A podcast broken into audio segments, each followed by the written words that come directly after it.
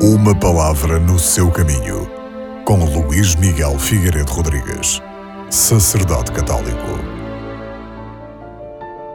A segunda leitura é retirada do livro dos Atos dos Apóstolos e nela ouvimos Pedro a dizer: Na verdade, eu reconheço que Deus não faz acessão de pessoas, mas em qualquer nação, aquele que teme a Deus e pratica a justiça é-lhe agradável.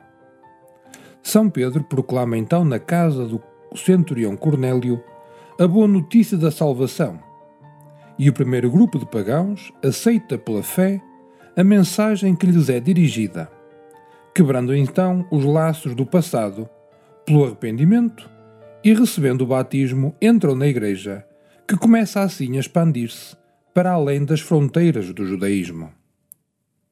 A manifestação do Espírito Santo, que acompanha o batismo, é sinal de que, junto de Deus, não há qualquer discriminação de género, pois todos somos chamados a incorporar-nos em Cristo pelo batismo, integrando deste modo a grande família de Deus, que é a sua Igreja.